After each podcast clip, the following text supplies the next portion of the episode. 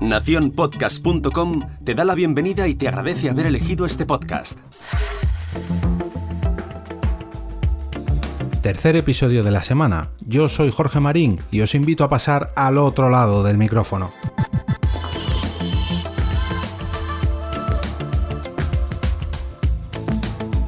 Hace unos días David Bernard me envió una noticia que a simple vista parecía que no tenía mucho que ver con el podcasting. Ya digo, a simple vista. De hecho, cuando yo la leí pensé que se había equivocado, pero no, ahí estaba la palabra podcast oculta entre varias líneas y párrafos. Vamos a ver de qué trata y cómo podemos aprovecharla para este lado del micrófono.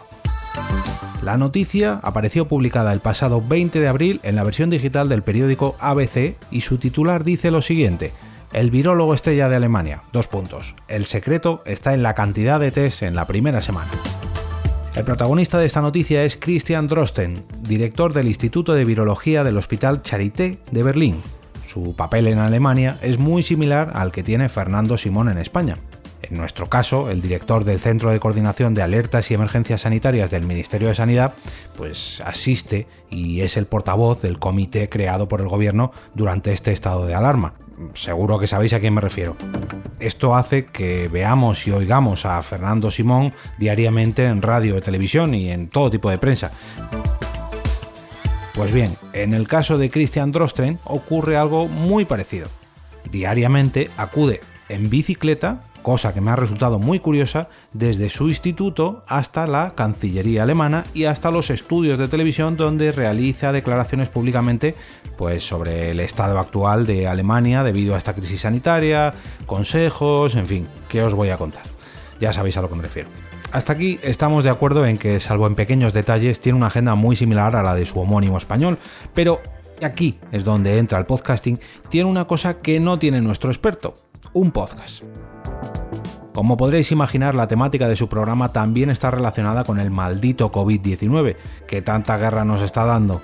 En la noticia nos indican que es un podcast diario de media hora y bueno, yo he investigado un poco y no es del todo así. Publica cada 3, 4 o incluso cada 5 días y los episodios se alargan hasta los 45 minutos, pero bueno, le vamos a perdonar porque bastante trabajo tendrá el hombre.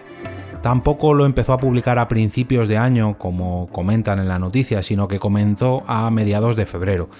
No me gusta mucho tener que corregir a los propios medios, pero bueno, mm, parece que lo de fuera siempre es mejor y nos gusta adornarlo siempre un poquito.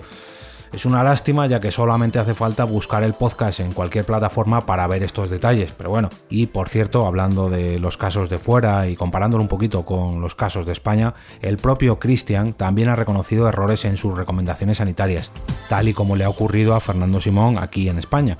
¿Qué le vamos a hacer? Ambos están aprendiendo día a día sobre este virus tan contagioso y son gajes del oficio, nunca mejor dicho. Como el título del podcast no es en alemán, o al menos no del todo, me vais a permitir que lo pronuncie por si alguno de vosotros domina este idioma, ya que me consta que al menos hay un oyente que así lo hace. Su nombre es Das Coronavirus Update mit Christian Drosten. Era bastante facilito. Y básicamente quiere decir la actualización del coronavirus con Christian Drosten. Os dejo el enlace a la propia noticia que comento hoy en las notas del episodio, pero si no queréis perderos ninguno de los artículos, herramientas, recomendaciones, eventos o curiosidades que traigo en este podcast, os invito a uniros al canal de Telegram. Para entrar simplemente debéis escribir t.me barra al otro lado del micrófono y de esta manera pasaréis a formar parte de esta gran familia que estamos al otro lado día a día.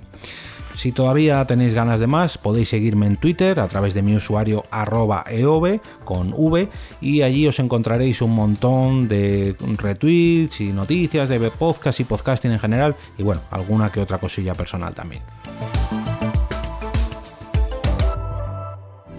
Hasta aquí el episodio de hoy y como cada día regreso a ese sitio donde estáis vosotros ahora mismo, al otro lado del micrófono.